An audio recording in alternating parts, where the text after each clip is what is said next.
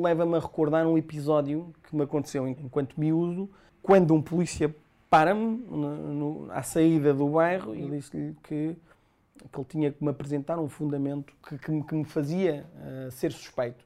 E ele disse-me, uh, com essas palavras, um preto é sempre suspeito. Reservado ao público. Olá, sou Joana Gurjão Henriques, jornalista na secção de Sociedade e estou neste momento a fazer um, uma série sobre o racismo à portuguesa. A série de reportagens Racismo à Portuguesa tenta mostrar várias faces do racismo em Portugal.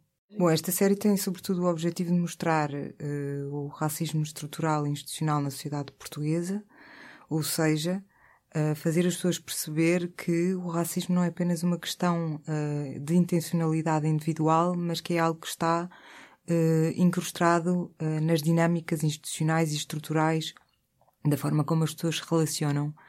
Portanto, a primeira foi sobre a justiça e a violência policial, a segunda foi sobre a habitação, a terceira o emprego, a quarta a educação, a quinta ativismo e, por fim, um, vai ser uma reflexão sobre o que é que resta da mentalidade colonialista uh, em Portugal. Joana Gurjão Henrique já fez outras reportagens sobre a questão. No ano passado, lançou o livro Racismo em Português, com base numa série de reportagens para o jornal que fez em Angola, Guiné-Bissau, Cabo Verde, Moçambique e São Tomé e Príncipe. Como surgiu a ideia de fazer agora esta série sobre o racismo em Portugal? Trabalho há, há muitos anos, mas eu acho que demora um bocadinho até uh, encontrar a forma certa de abordar o tema. E também uh, de me sentir uh, que tinha os contactos suficientes e, e, as redes suficientes para fazer um, um bom trabalho. Foi mais ou menos a partir de maio, eh, foi muito rápido porque, na verdade, como são questões que já têm sido debatidas por outros, eh, em outros fóruns, já tinha muita coisa na minha cabeça. E, portanto, delinear comecei em maio e depois fui para o terreno a partir de meados de junho, a entrevistar mais de 50 pessoas e uh, depois houve ali um interregno que eu, não, que eu estive fora e agora tenho estado a, a fazer, a, a, escrever as reportagens um, desde fins de julho. No Festival P, um dos leitores do jornal deixou uma questão em particular para a jornalista. A minha pergunta é para a Joana Corjão Henriques. Uh, eu queria saber, quando ela delineou a série Racismo em Português, para quem é que ela pensou que ia escrever aquela série? Quem é que ela considerou que ia ler? As pessoas que sofrem as pressões, neste caso os alvos de racismo, ou as pessoas que vão, que, que fazem a pressão, neste caso, os racistas? A minha principal preocupação é sobre as pessoas com quem eu falei porque sofrem racismo no geral. E depois é tentar escrever a história de maneira a que alguém que já tenha uh, cometido uh, um ato racista, alguém que já tenha feito, em alguma fase da sua vida, alguma ação discriminatória, que reflita e que volte atrás, porque nós, como sociedade, nós, como pessoas, não nascemos racistas, somos socializados a ser racistas e Uh, na verdade, é um processo uh, pelo qual todos nós temos que passar de uh, autoconsciência da, da, forma como nós aprendemos, no fundo, a ser racistas. E, e, isso é uma das coisas que eu mais desejaria no meu trabalho, era que a sociedade branca refletisse na forma como está toda estruturada de maneira a manter o seu privilégio e de maneira a manter as pessoas que são discriminadas numa situação de inferioridade e subalternidade. Isto eu quero sublinhar muito, de uma forma muito vincada, que este trabalho é fruto de muitas conversas com muita gente e aquilo que ele espelha são questões levantadas por muitos movimentos e por muitos grupos de afrodescendentes. E quando eu digo que o tema está a ser posto uh, na esfera pública, ou, ou, pelo menos está a ser debatido no jornal, uh, quer circunscrever uh, ao jornal, não é? No fundo. não, não à sociedade portuguesa, mas, mas ao jornal. Como tem sido a reação dos leitores?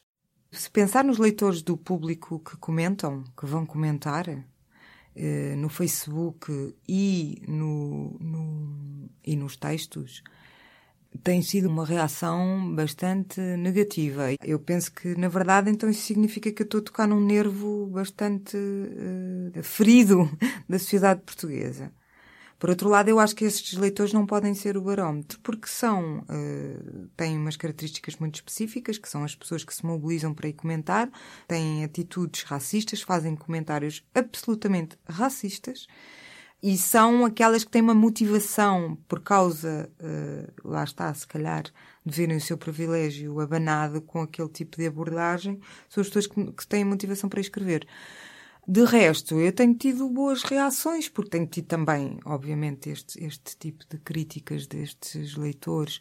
Lembro-me que ao segundo, ao segundo artigo, a prima comentário foi o que é isto agora vai ser assim todas as semanas.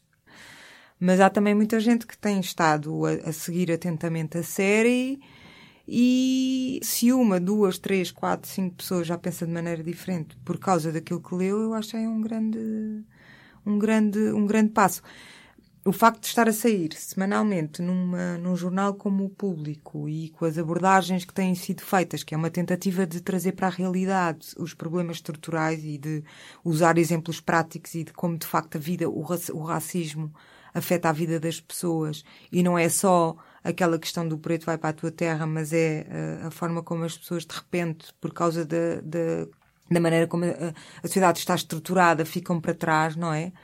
E eu acho que isso tem servido um bocadinho para, eh, para alertar e para dar visibilidade a este problema que muita gente Uh, não dá sequer conta que existe. Isso também tem sido uma, uma constante. Há muitas pessoas que me, que me dizem que não tinham consciência de que as coisas funcionassem assim, na verdade. A reportagem Racismo à Portuguesa foi realizada em conjunto com Frederico Batista, responsável pelos vídeos que acompanham a reportagem escrita.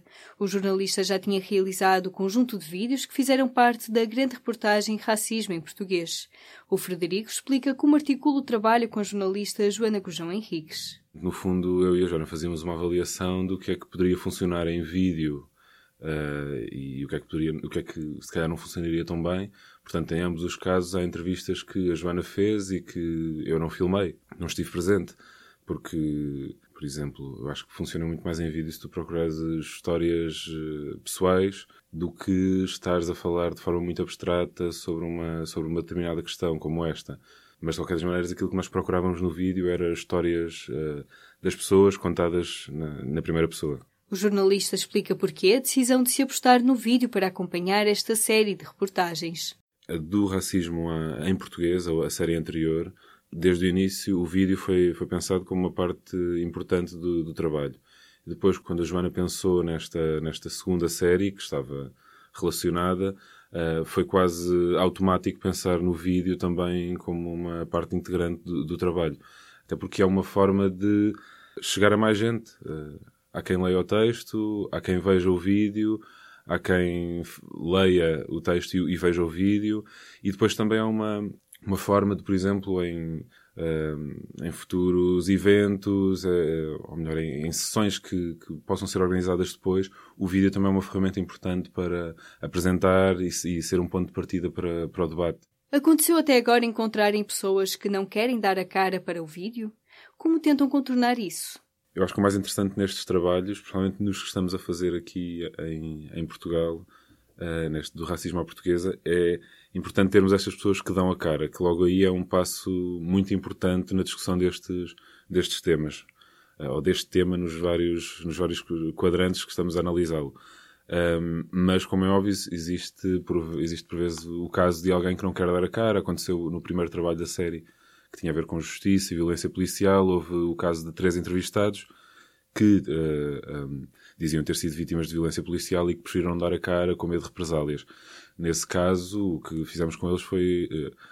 Uh, claro que isso parte de, uma, de, alguma confiança, não é? Explicar que não queremos explorar a história de um ponto de vista sensacionalista, mas sim uh, amplificar a história, perceber, incluí-la num, num, debate mais alargado, e por isso era importante contar com o depoimento delas, mesmo que fosse de alguma forma uh, anónima, não é? No texto elas aparecem com um, um nome fictício, uh, no vídeo aparecem filmadas de perfil ou em contraluz, e isso também é uma coisa que temos de negociar com as pessoas e assim que elas percebem que estão defendidas de alguma forma, aceitam falar. Para o Frederico, as reações de quem lê e vê as reportagens Racismo à Portuguesa têm sido positivas. Eu acho que tem corrido muito bem e, acima de tudo, que o feedback principal e que eu acho mais gratificante é sentir que, que o debate está cada vez mais uh, em cima da mesa e cada vez mais vivo na sociedade portuguesa.